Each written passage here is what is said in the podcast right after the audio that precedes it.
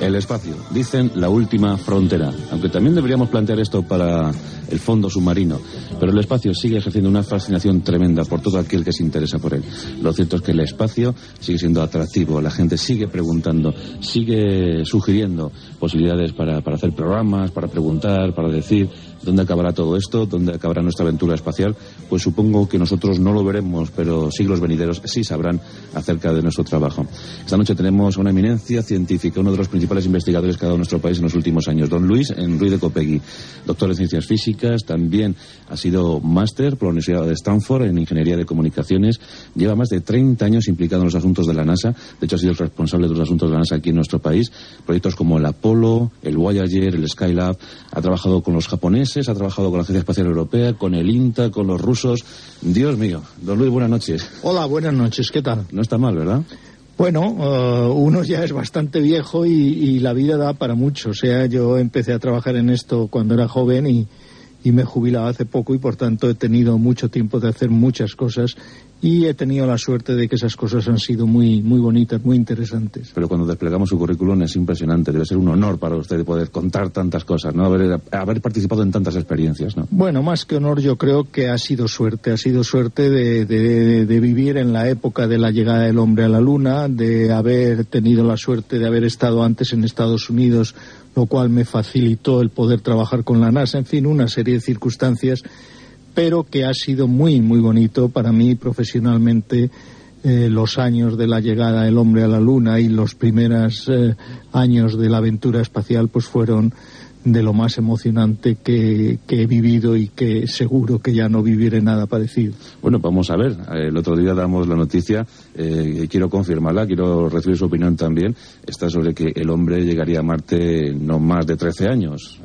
No sé, a lo mejor un poco arriesgado, un poco precipitado avanzar yo, esa noticia, yo, ¿no? yo creo que es muy, muy arriesgado. Yo esa noticia no la conozco pero lo que sí conozco porque he estado muchos años trabajando con la gente de la NASA y, y con los soviéticos y con, en fin, todos todo los en, interesados en la aventura espacial, las dificultades de un viaje a Marte son inmensas y hoy día no están resueltas la mayoría de ellos.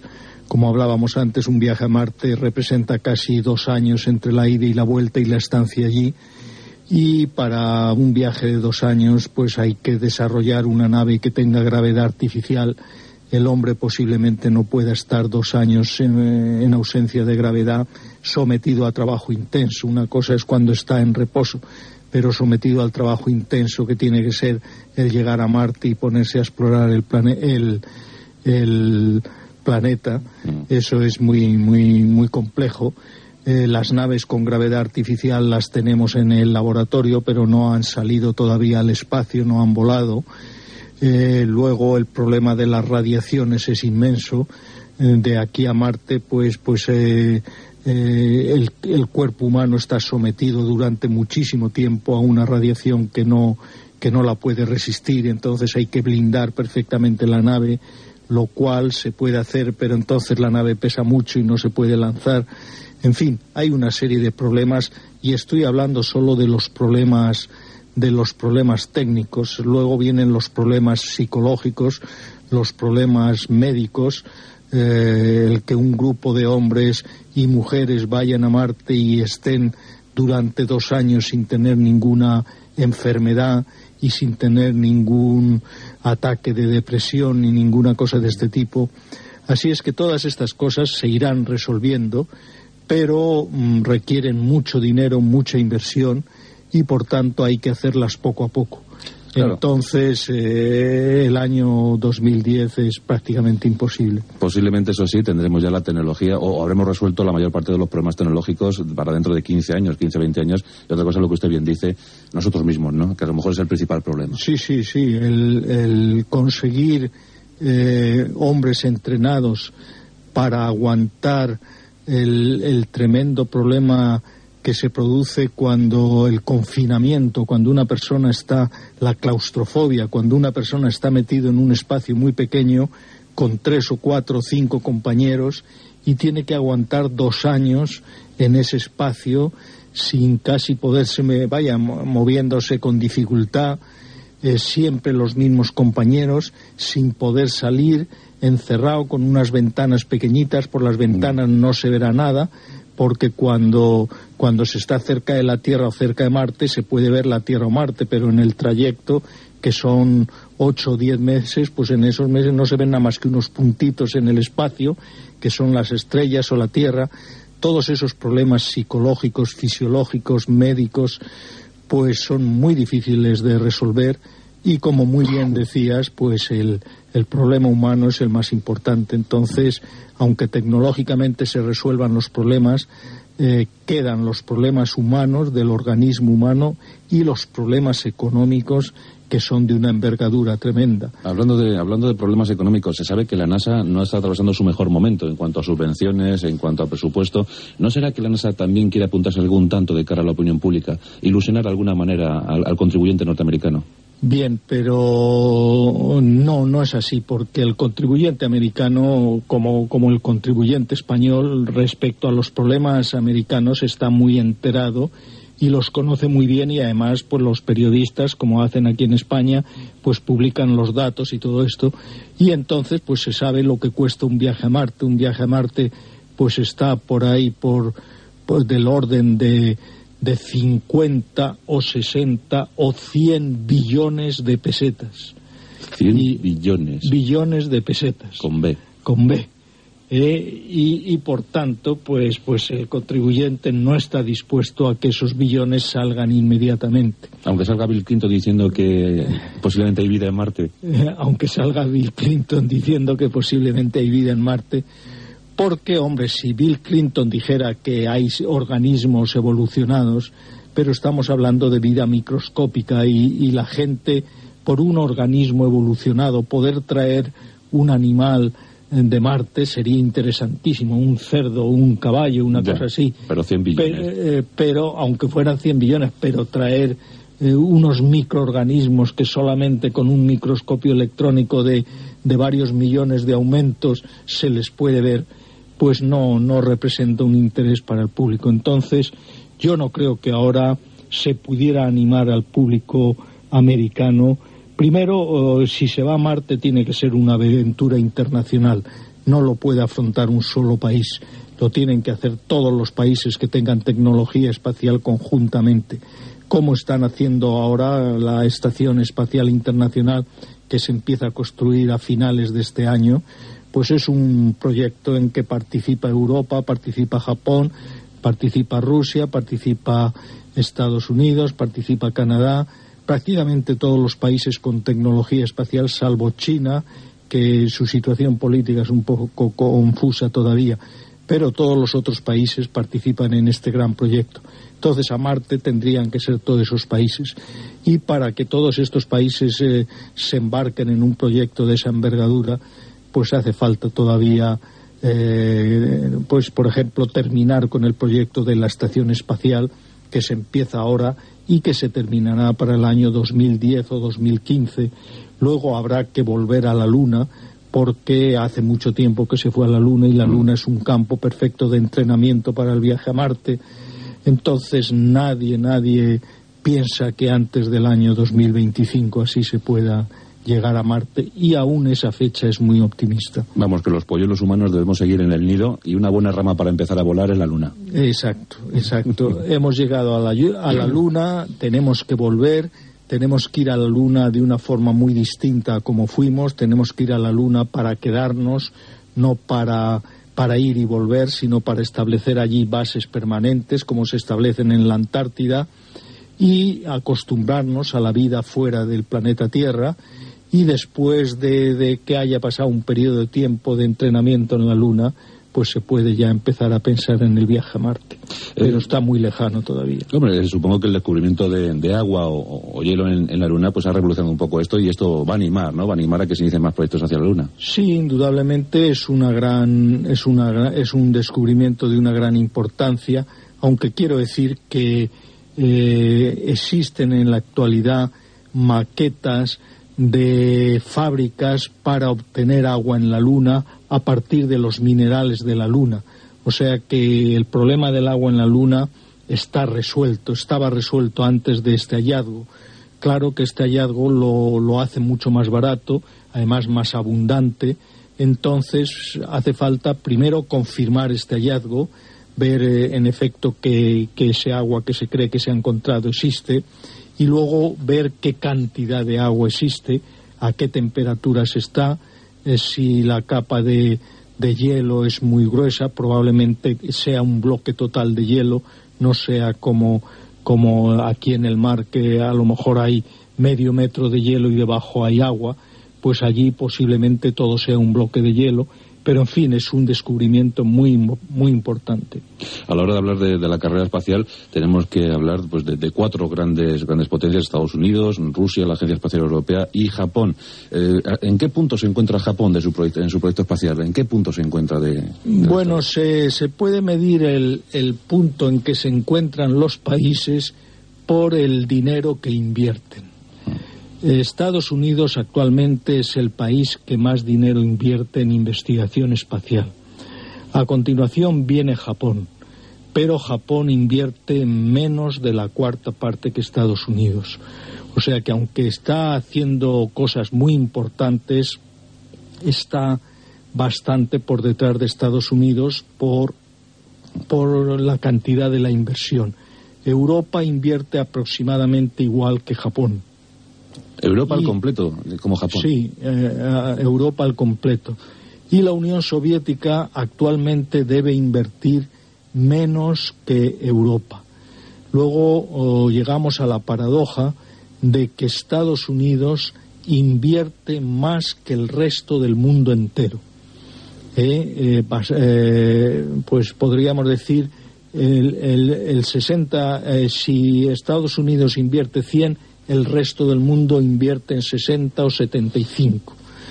Luego, eh, al resto del mundo le queda todavía mucho camino por recorrer, hacer un gran esfuerzo para que no estemos totalmente dominados por la tecnología y por los intereses eh, de los americanos, porque indudablemente en todos los proyectos de cooperación, como por ejemplo en el proyecto del telescopio espacial Hubble, pues eh, Estados Unidos lleva el 95% del, del proyecto y Europa el 5%. Entonces, claro, se hace prácticamente todo lo que quiere Estados Unidos, los experimentos que quiere Estados Unidos, todo. Entonces, hacía falta que Europa eh, se lanzara más. Japón se ha lanzado mucho porque Japón es mucho más pequeño que Europa. Eh, y que la Unión Soviética, la antigua Unión Soviética, hoy día Rusia, recuperara su antiguo predominio en el espacio, hoy día está gastando muchísimo menos, para poder un poco hacer eh, sombra, como si dijéramos, a los Estados Unidos, para que la carrera espacial fuera de todos, no fuera exclusivamente de Estados Unidos. En la Estación Espacial Internacional Alfa, que se pone ahora en órbita, este año se empieza a montar, se tardará tres o cuatro años en montarla, pues de nuevo Estados Unidos lleva un 75% aproximadamente del presupuesto. Bueno, de todas formas, aunque haya perdido posiciones en Rusia, la antigua Unión Soviética, pues ahí queda para, para la leyenda, ahí queda para la historia el proyecto Mir, ¿no?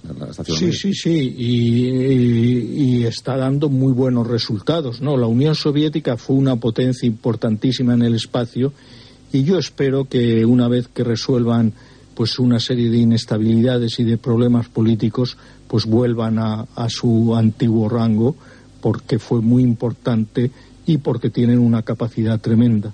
Tienen un plantel de investigadores inmenso que, cuya experiencia no convendría que se perdiera. Exactamente. Mm, parece que los proyectos pequeños han dado buenos resultados a la NASA en los últimos años. Estamos hablando, antes hablábamos del Hubble, ¿no? Es que las pequeñas sondas están dando las grandes alegrías de los últimos años. Sí, eh, se ha pensado que, estos proyectos son eh, producen muchos beneficios y cuestan muchísimo menos dinero. Por eso, el año que acaba de terminar, en el año 60, 96, pues se han lanzado dos sondas exploratorias sin tripular hacia Marte. Estas dos sondas llegarán este año, llegarán en el 97. Una de ellas va a aterrizar en Marte, lleva un pequeño vehículo que recorrerá una zona muy pequeña porque tiene poca autonomía, pero que explorará un poco la superficie.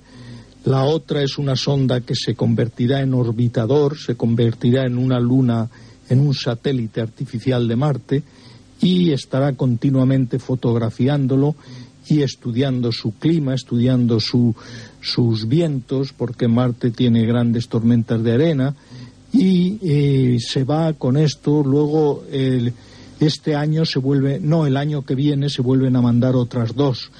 Y Europa también va a participar, y Japón y los soviéticos que mandaron una el año pasado y que les falló, tuvieron mala suerte. Entonces se quiere, durante unos 10 o 15 años, mandar una serie de sondas a Marte para conocerlo muy bien en preparación al viaje del que hablábamos antes de que el hombre vaya a Marte.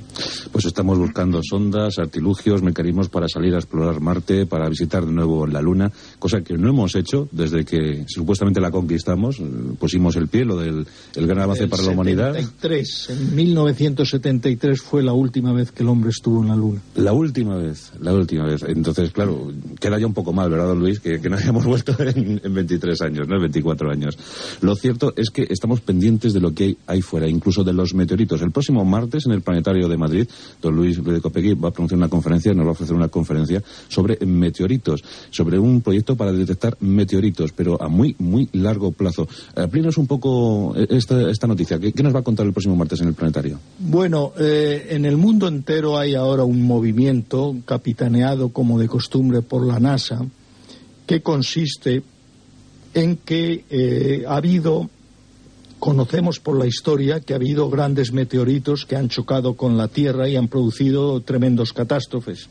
El primero fue el que produjo la Luna. La Luna es consecuencia de un meteorito que chocó con la Tierra y lanzó al espacio una masa tremenda de, de, materia que se condensó en la Luna.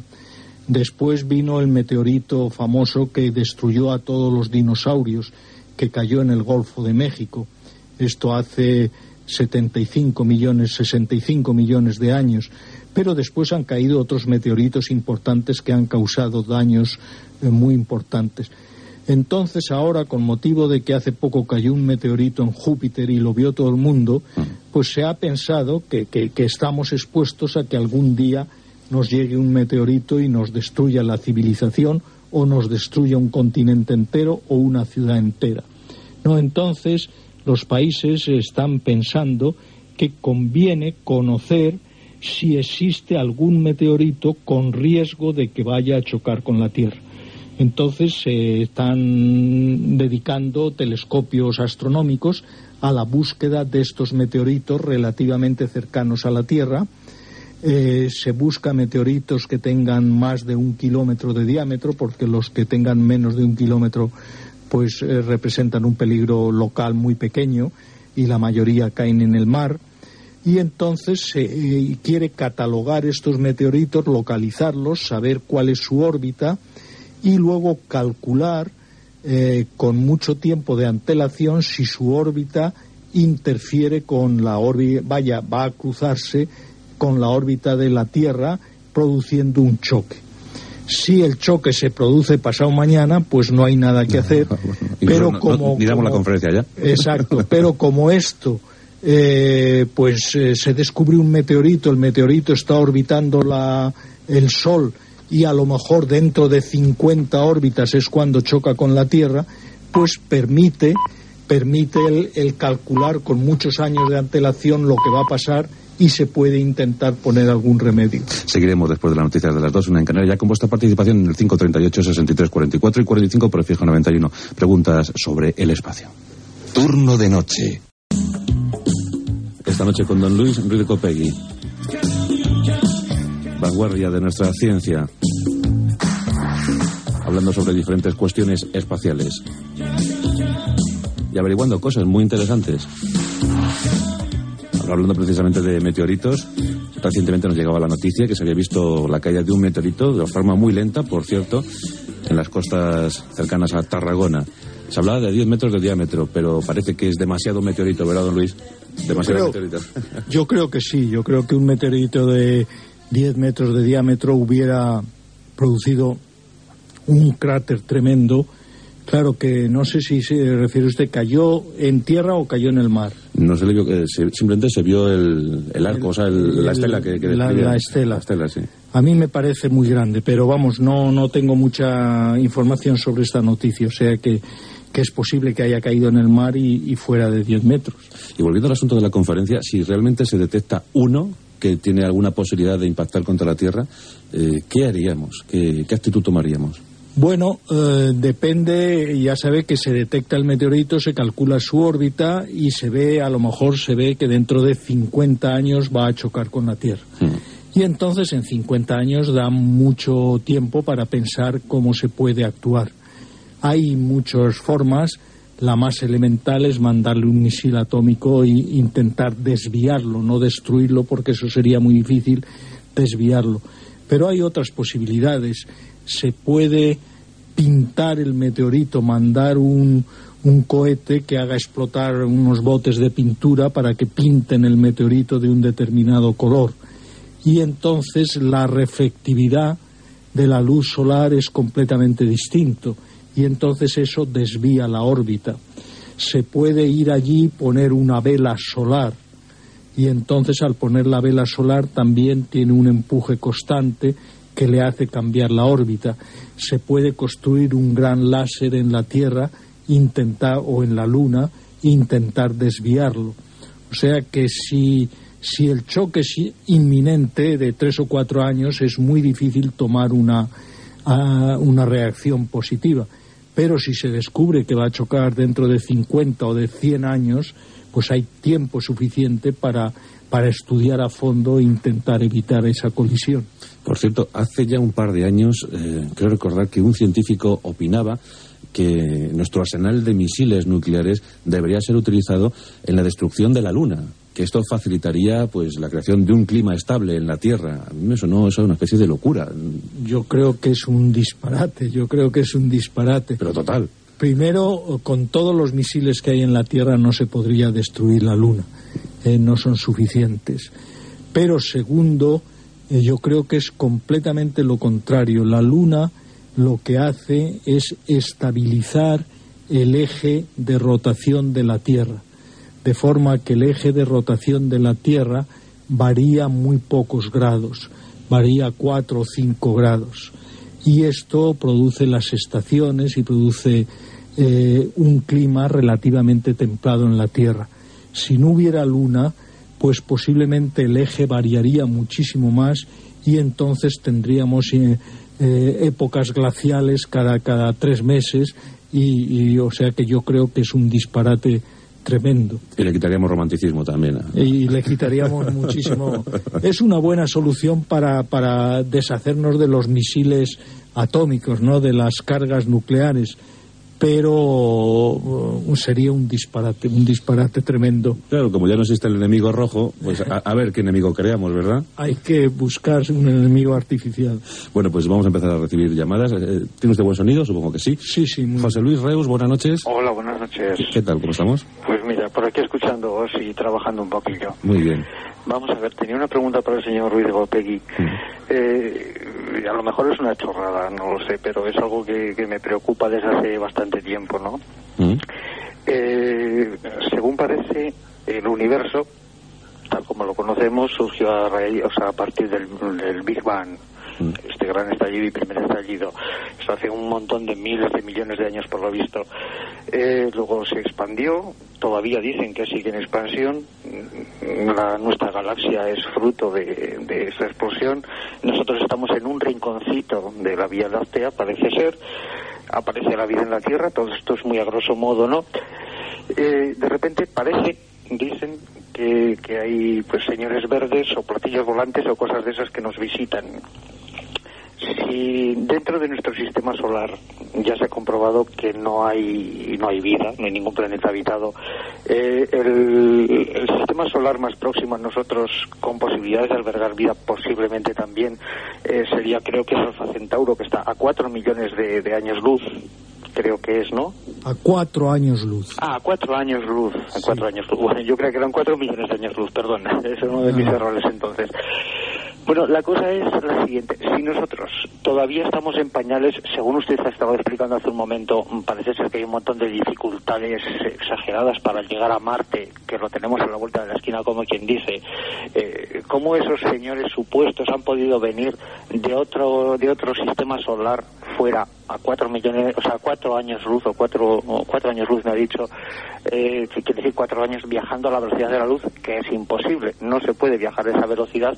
¿Cómo es posible que nos puedan visitar?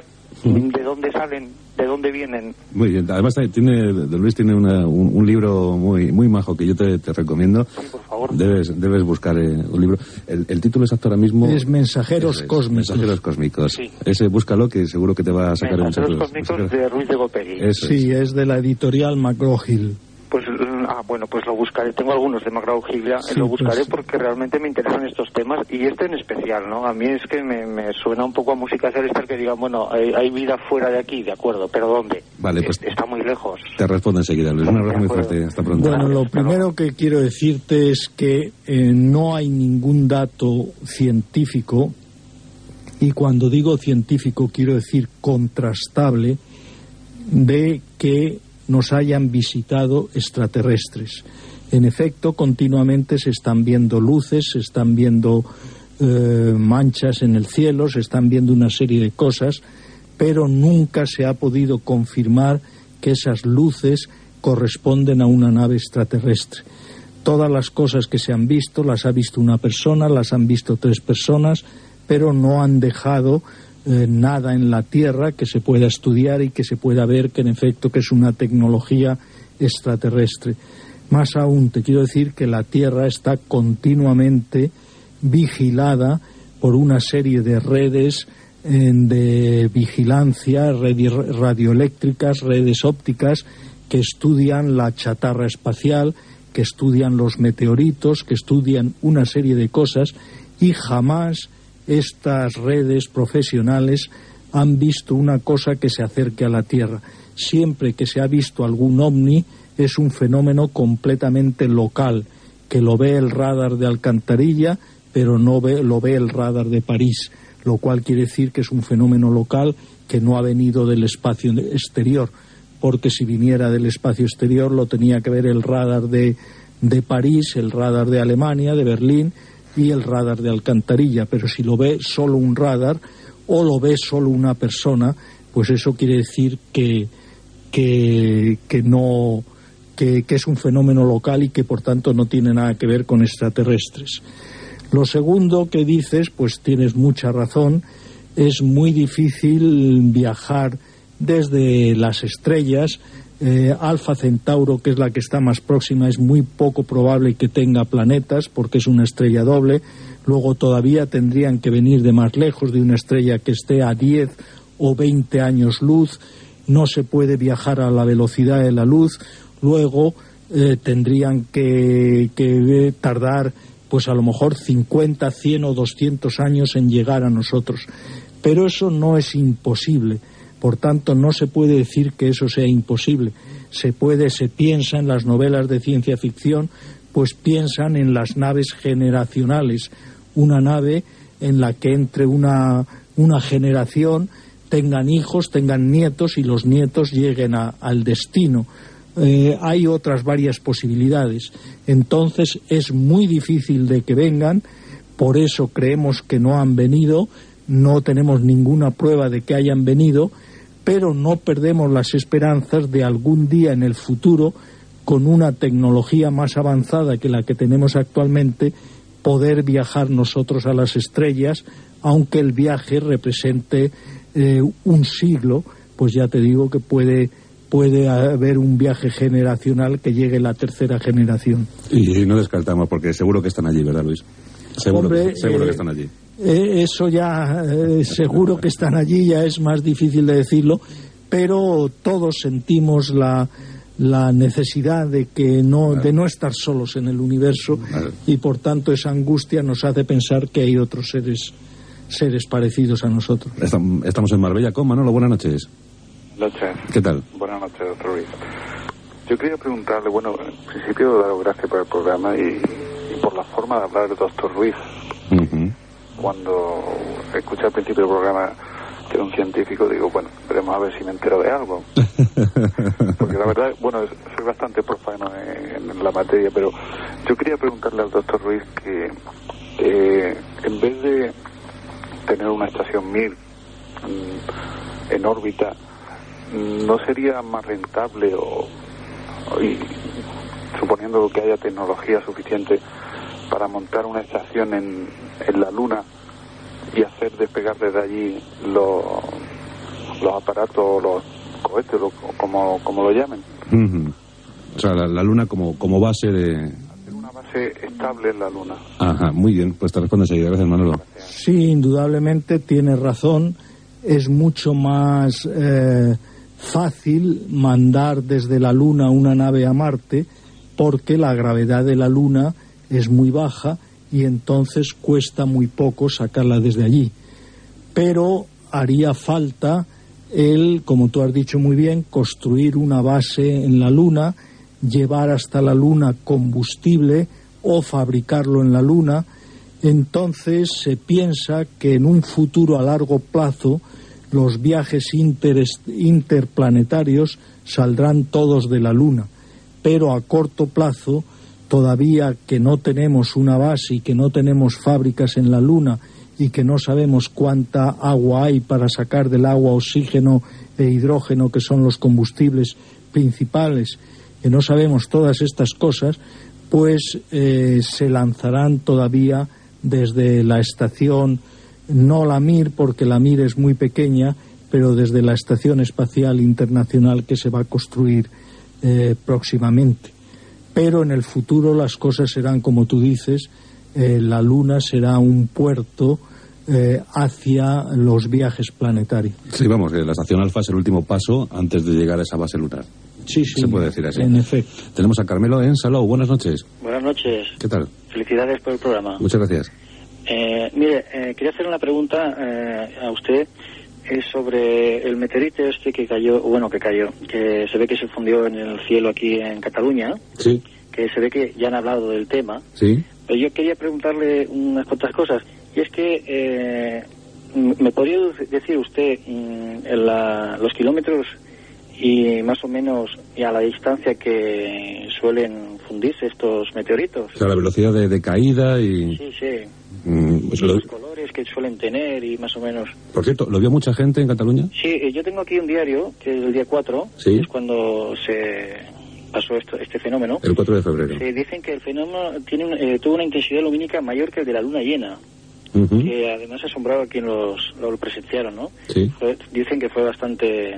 luminoso. Sí, sí, sí, sí. Mm, Dicen que, aparte, en el artículo este, que cada año en todo el mundo solo se divisan unos 8 meteoritos de la magnitud del, del que se vio, ¿eh? Y se habla de diámetro, se habla de Sí, más o menos eh, unos 10 metros. 10 metros, o sea que... Sí, sí, se ve que fue bastante grande, ¿eh? Ajá. Y aquí también pone que más o menos eh, iba a unos 70 kilómetros por segundo. 70 kilómetros por segundo. Sí.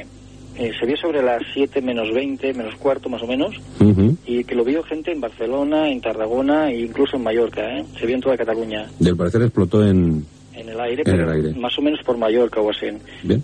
Eh, y también pone que estalló a unos 80 kilómetros de la superficie terrestre. Y yo quisiera preguntarle al profesor, Sí. eh, profesores, ¿no? Eh, Pues eh, yo creo que lo que quieras, porque está ya en un, eh, en un estadio que... que bueno, lo que sea. Sí. Y quisiera eh, preguntarle mm, si esto coincide con los meteoritos y tal. Bien, pues muchas gracias por tu llamada, Carmelo. Vale, gracias, ¿eh? Vamos a ver.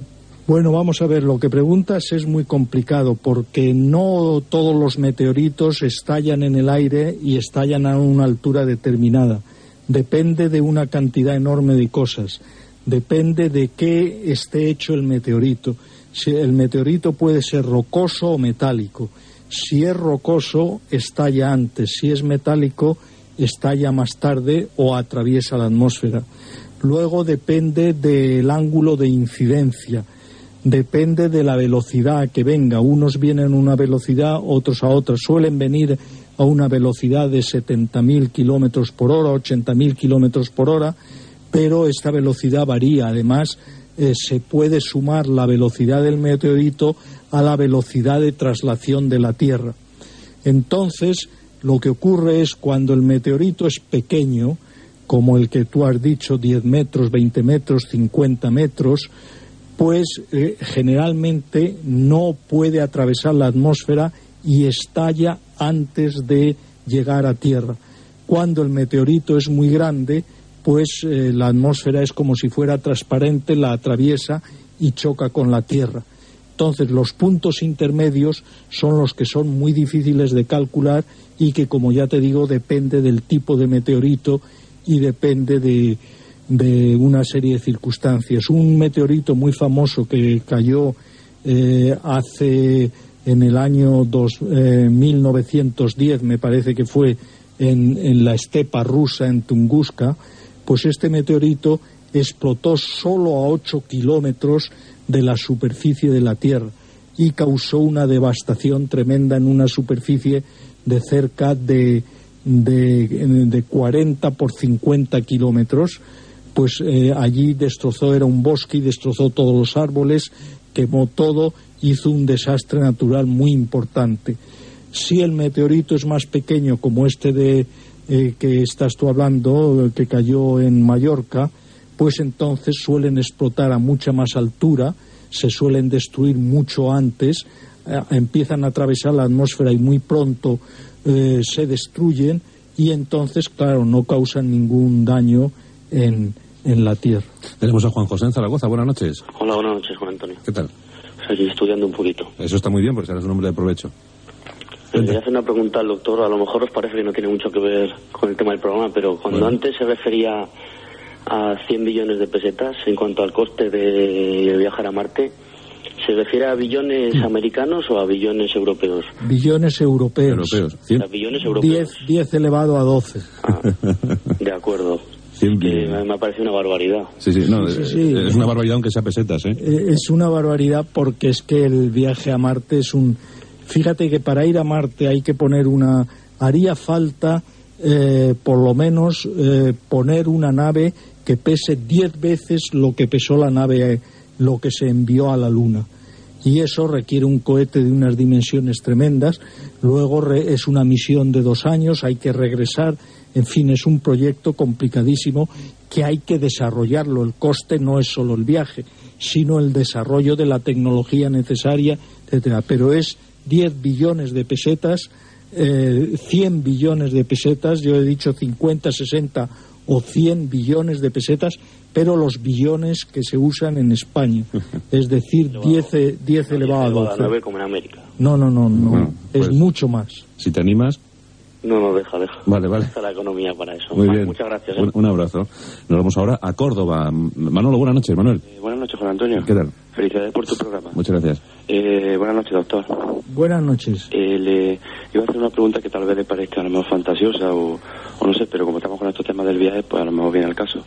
Eh, le, no, hace, no hace mucho en una revista de esta con respecto a estos temas espaciales que tal vez si no podríamos eh, conseguir esta tecnología de viajar mediante el tiempo por la distancia y por lo que ello supondría de dificultoso y del tiempo que tardaría, pues si se podría pensar en la posibilidad de de atravesar, vamos, en teoría, los, llamados agujeros negros, aunque no sabemos lo que hay tras ellos, pero decían que vamos a la larga, si se pudiese saber lo que hay a través de ellos, serían unos posibles campos de, de, vida, o sea, unos campos, una, una especie de... Sí, que sería un, un medio muy útil para, para viajar, ¿no? Sí, eso lo, vamos, lo que leí, que tal vez pueda parecer al doctor una tontería. Bueno, pues vamos a ver qué opinión tiene sobre, sobre ese asunto. Gracias, Manolo. No es del todo una tontería, eh, pero vamos a ver, a través de un agujero negro no se puede ir a ningún lado, porque el agujero negro es un conjunto de materia a una densidad tremenda y entonces si uno se mete en el agujero negro, pues entonces se, se funde, ¿no? la densidad de la materia es inmensa, la temperatura es inmensa, la gravedad es infinita, o sea que se funde. Ahora, lo que tú has podido oír es que hablan de otra cosa que es parecida a los agujeros negros, que se llaman agujeros de gusano y que pueden conectar dos puntos del espacio muy lejanos por un camino muy corto. O sea, eso sí que sería posible, meterse por un agujero de gusano hay una novela de Carl Sagan, este que acaba de morir, en el que eh, se viaja a través del tiempo por un agujero de gusano. pero lo que sabemos actualmente de agujeros de gusanos pues nos indica que no nos podríamos meter por ellos porque como si dijéramos los agujeros de gusano son extraordinariamente pequeños y entonces eh, ni siquiera cabría un alfiler por ellos. Entonces habría que conseguir un material que no existe en la Tierra, eh, que no existe en el universo, un material muy especial, o sea que parece ser que es una posibilidad solo teórica. Ahora mm, no podemos garantizar que dentro de 200 siglos, cuando la tecnología sea mucho más avanzada, o dentro de 20 siglos, cuando la tecnología sea mucho más avanzada, dominemos esa tecnología y podamos hacerlo a través de agujeros de gusano, pero no de agujeros negros, porque por un agujero negro no se puede, no se puede entrar. Caramba, don Luis, todo va a ocurrir dentro de 100 años, 100 siglos. Al final hablarán, hablarán de nosotros como pioneros, dice, aquellos locos del siglo XX. Que ya hablaban de estas cosas. Bueno, nosotros no lo vamos a vivir, pero lo podemos soñar, porque lo podemos estudiar, leer como ha leído este, este interlocutor que nos ha llamado y pensar en ello. Tenemos a Francisco en Valencia. Buenas noches. Hola, buenas noches. ¿Qué tal, Francisco? Pues muy bien. Muy bien. ¿Qué nos cuentas? Mira, que eh, a ver si el señor Ruiz de, de me puede informar ya de una vez por todas qué fue lo que realmente pasó en las naves espaciales Soyuz 1 con el comandante Komarov y la Soyuz 11 con, el con los comandantes Robolsky, Pasayev y Sestev, que pasó una cosa extrañísima, que es que al volver tuvieron los fallos no al salir como ocurrió en la nave espacial americana, ¿no? Sí, en efecto. Eh, son dos accidentes muy distintos.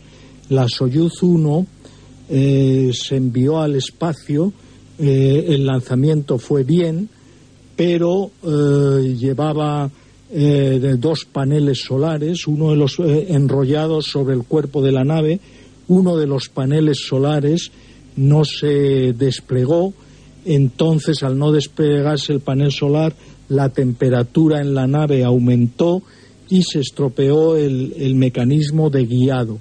Entonces la nave empezó a dar tumbos en órbita y cuando la nave da tumbos pues es peligrosísimo porque no se la puede dirigir, no se puede hacer nada. Entonces uh, decidieron rápidamente que regresara a tierra. Eh, la nave regresó a tierra, pero para reentrar en la atmósfera hay que encender unos cohetes, la nave tiene que estar estabilizada, no pudieron hacer bien esa operación, entonces la nave entró también dando tumbos, dando volteretas, y los soviéticos caían con un paracaídas que les frenaba, el paracaídas se enredó, entonces el astronauta que la pilotaba se dio cuenta de la que la situación era trágica, sacó el paracaídas de reserva, se enredó también y entonces se estrelló contra la Tierra y murió en el acto.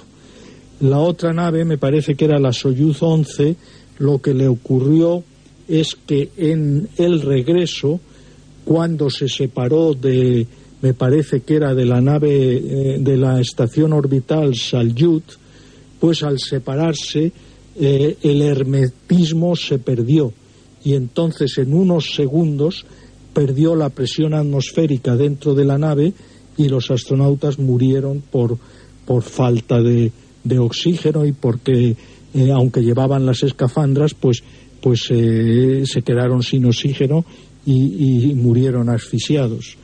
No quiero hacer propaganda, pero yo tengo escrito un libro que lo puedes leer donde relato con todo detalle estos dos, estos dos accidentes, porque es un libro que cuenta la carrera espacial, se titula eh, Hombres en el espacio y cuenta todo lo que han hecho los hombres en el espacio, todas las misiones, y habla de los accidentes y cuenta con mucho detalle estos dos accidentes, así como el del Challenger.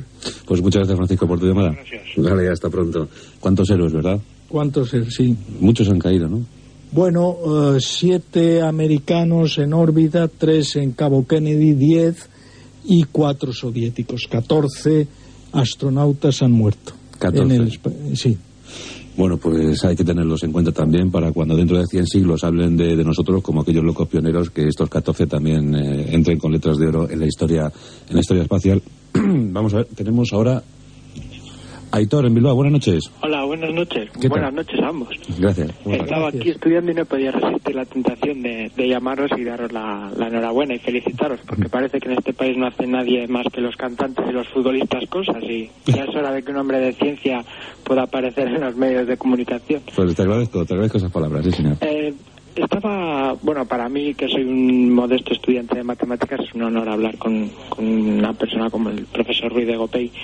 Y esto, mientras estaba estudiando, se escuchaba y he recordado que hace algún tiempo leí en un, en un libro, no recuerdo bien si era de Carl Sagan o de quién era, que se habían lanzado al espacio mensajes eh, codificados, quiero recordar que el sistema binario o algo parecido, no, no lo recuerdo muy bien, con la intención de que, bueno, si bien no podían venir aquí eh, entes de, otro, de otros planetas, en caso de que los hubiera, pudieran recibir el mensaje y devolver, un, descifrarlo y devolver ellos un, una señal de que, de que lo habían recibido, ¿no? Y de esa forma saber, saber si había eh, vida afuera o no.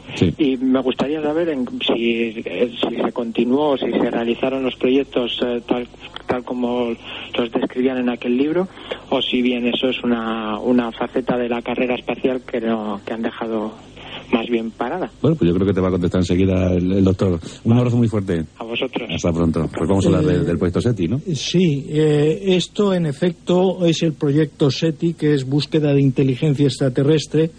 Eh, sigue en marcha y se inició en el año 1960 en el año 62 me parece que se mandaron esos mensajes que tú dices, pero el proyecto SETI tiene dos facetas. Una es activa, que es mandar mensajes, y otra es pasiva, que es escuchar por si alguien nos manda a nosotros un mensaje.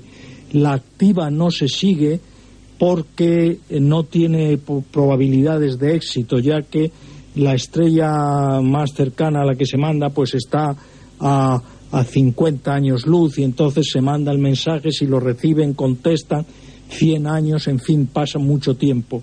Lo que sí se hace y se continúa haciendo y se lleva haciendo durante 30 años es la pasiva, que consiste en eh, dirigir al espacio las antenas para escuchar si alguna de ellas recibe algún mensaje.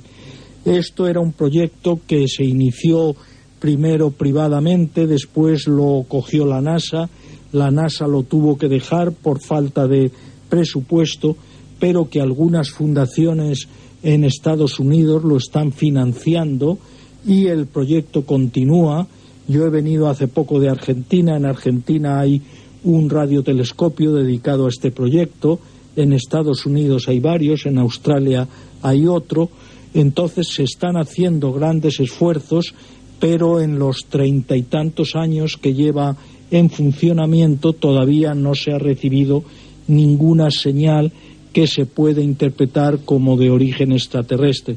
Se han recibido algunas señales, pero después de analizarlas todas parecen indicar que son interferencias propias de la Tierra o del sistema, pero se espera que si hay seres extraterrestres y estos seres tienen una tecnología parecida a la nuestra, porque la tecnología tiene que ser muy parecida y tienen interés por comunicarse con, con seres para ellos extraterrestres, pues estarán mandando señales al espacio, como muy bien has dicho tú, eh, los viajes son muy difíciles, pero comunicarnos por mensajes radioeléctricos es más sencillo y a lo mejor esta es la solución y lo que nos permite algún día es saber si estamos o no estamos solos en el universo. Tenemos a Antonio en Granada. Buenas noches. Uy, pues esto debe ser una señal extraterrestre, al parecer. Ha llegado desde, desde Arrecibo. Tenemos a en Albacete. Buenas noches. Hola, buenas noches. ¿Qué tal? ¿Cómo estás? Pues muy bien. Me gustaría saber la opinión del doctor Ruiz sobre las formaciones piramidales de la región marciana de Sidonia. Mm. Pues a ver si ha dado explicación la, alguna explicación la NASA sobre este fenómeno. Muy bien. Pues a ver qué, te puede responder. gracias. Muy bien, gracias. Muy fuerte. Sí, la NASA dio explicación sobre este fenómeno hace 25 años, me parece En el año, estas fotografías se obtuvieron en el año 76 y la NASA mm, en el año 76 eh, eh, las explicó.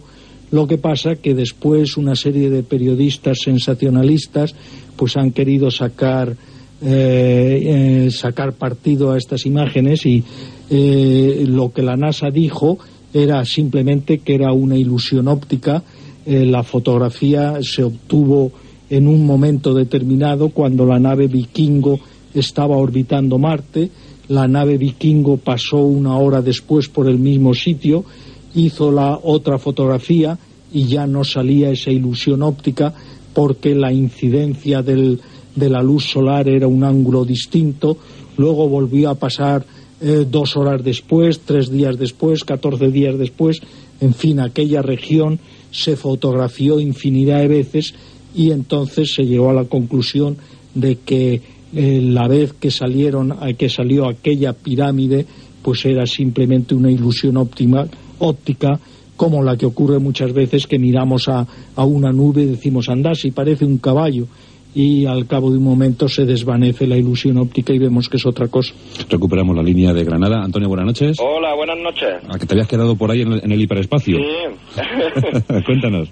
Pues, bueno, saludaros como siempre, lo clásico, felicitaros y todas esas cosas que se dicen siempre. gracias. Y ah, referente a, a, lo que ha dicho antes de, lo, de los gusanos. Sí. Eh, yo creo, es que no sé, he leído algo, no sé si es la misma novela o algo similar, que era otro sistema así parecido, ¿no? También un sistema hipotético para, para viajar rápidamente por el espacio, que era algo así como plegarlo, plegar el espacio.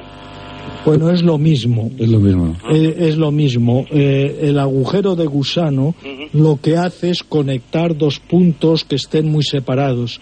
Si tú coges un periódico y, y, pones un punto en un extremo y otro punto en otro extremo, pliegas el periódico y entonces por un agujero muy pequeño comunicas esos dos puntos.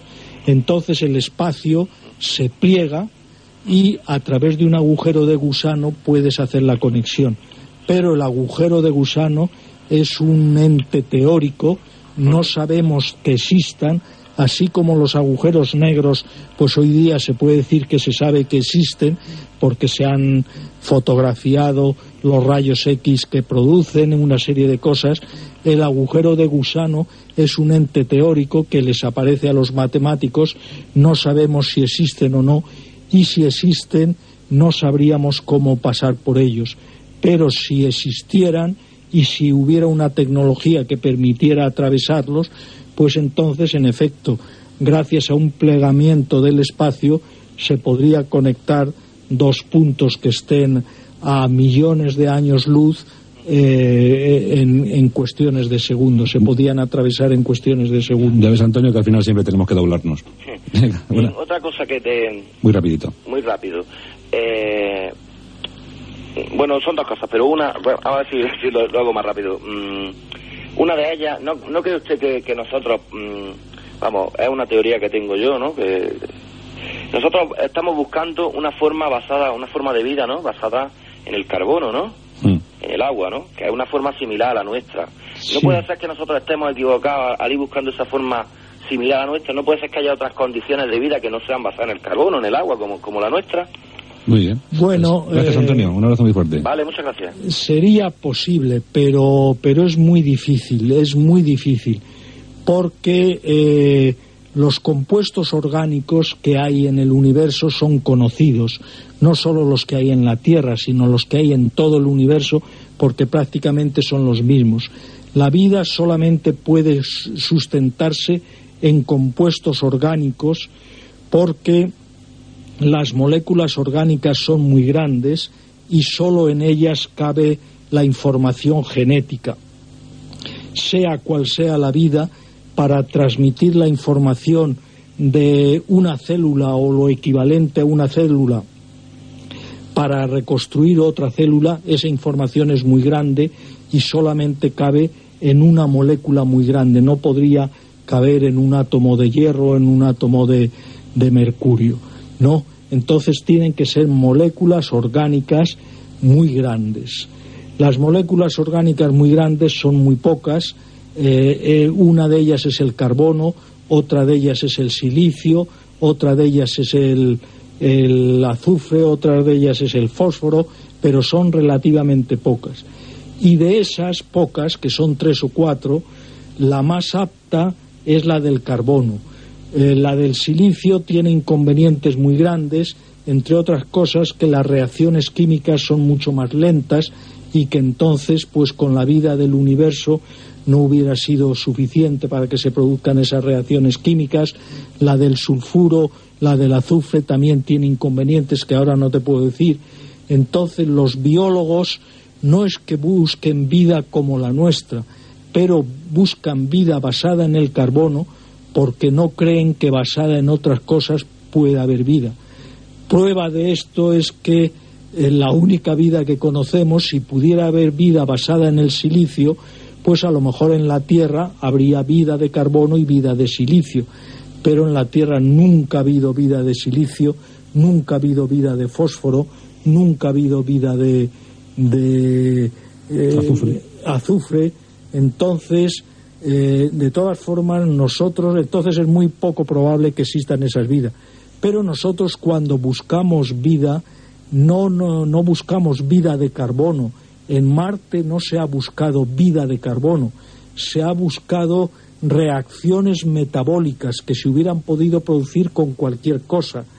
Eh, las reacciones metabólicas, metabolizar es poco más o menos comer, y si no se come es muy difícil que, se, que haya una materia viva. La materia viva se caracteriza por comer y reproducirse para reproducir, para que esté vida, tiene que haber reproducción con transmisión genética. Para reproducirse hay que comer.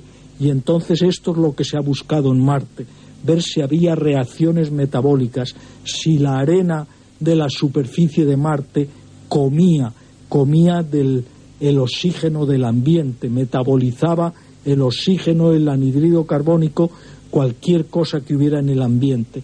Entonces, aunque se busca vida parecida a la nuestra, no se busca vida exactamente igual que la nuestra, pero tiene que ser parecida porque ya te digo, hay una serie de condiciones como el tamaño de la molécula y una serie de cosas que son condiciones necesarias para que haya vida. Quedan muchas llamadas pendientes de participación, pero vamos a dar paso solamente a una más, porque mañana la universidad requiere a don Luis Ruiz de Copegui, tiene que, seguir con su jornada dura de trabajo, porque este hombre no, no para y es un auténtico honor para nosotros haberle recibido esta noche aquí en directo. Antonio Jerez, buenas noches, ¿cómo estás? Vivo. Vivo. Sí, no como Marte, pero... tú eres una forma de silicio, además, eso está, claro. ¿Qué le quieres preguntar a Luis? Eh, es una preguntita que tiene, que tiene su WhatsApp, ¿no? ¿Mm? Eh, eh, eh, eh, ¿Cómo es? a ver si me, arranco. Vemos a ver. Eh, la tecnología para llamarte, dicen que las naves tienen que estar muy cargadas de combustible y todo lo demás, ¿no? ¿No se ha pensado en repostar en el mismo espacio? Por ejemplo, mandar ya naves cargadas de combustible y después recuperándolas en el espacio. Sí, sí, este es uno de los proyectos que hay. Un proyecto es mandar una nave a Marte con el combustible de regreso o con, el o con una fábrica para fabricar en Marte el combustible de regreso y después mandar otra nave con menos combustible para la ida. Pero ya solo el combustible necesario para ir a Marte pues es muchísimo. O sea que se ha pensado en la solución que tú propones, eh, se ha pensado en otras soluciones parecidas, pero de todas eh, estas soluciones eh, requieren todas mucho, mucho dinero, eh, porque si mandas una nave a Marte con el combustible para cogerla y luego regresar, pues tienes que gastar el dinero de la nave que va a Marte, del combustible y todo esto. O sea que, que todas las soluciones se han hecho cálculos y todas las soluciones hay unas que son más baratas que otras, pero todas pasan por cantidades muy elevadas por eso yo he dado la cifra de 50 billones de pesetas o 100, eh, porque varía según el sistema que se emplee. Pues gracias, Antonio, por tu llamada. Venga, Un abrazo muy fuerte. Eh, no sé, de todas formas, viendo las llamadas que se han producido esta noche, don Luis, eh, sigue siendo impresionante el grado de fascinación que ejerce el espacio sobre, sobre la opinión pública, ¿verdad? Sí, el hombre siempre ha estado interesado en el espacio. Primero estaba interesado en las estrellas, pero el hombre, antes hablábamos de la frontera del mar, el hombre siempre ha mirado mucho más al espacio, le fascina mucho más el espacio que las profundidades del océano. Siempre ha estado, siempre ha visto dioses, ha visto eh, eh, cosas extrañas en el espacio y le ha fascinado mucho el espacio. Y esa fascinación continúa y hoy día la gente pues está muy interesada en estos temas. Pues ojalá que, pueda seguir este programa mucho tiempo en antena para poder traer personas tan interesantes como usted. Ojalá la ciencia española le aproveche bien, le aproveche sus conocimientos bien para que las jóvenes generaciones tengan un punto de referencia. Don Luis, muchas gracias por estar aquí. Eh, muchas gracias a vosotros. Eh, yo encantado en venir. Lo único que quiero decirte es que mañana no tengo que ir a la universidad porque afortunadamente ya estoy jubilado y entonces mañana puedo quedarme a dormir en casa. Hombre, pues, ah, enhorabuena. Hasta la hora que sea. Entonces, encantado. Yo me he jubilado ya hace unos años, hace dos o tres años, y ahora tengo vida, me dedico pues a escribir, a hacer programas educativos para la televisión, a cosas de este tipo, pero no tengo un trabajo de estos que tenga que a las 7 de la mañana levantarme. Por fin lo consiguió. Por fin lo he conseguido. Entonces hasta la próxima, Luis. Adiós, hasta la próxima, encantado.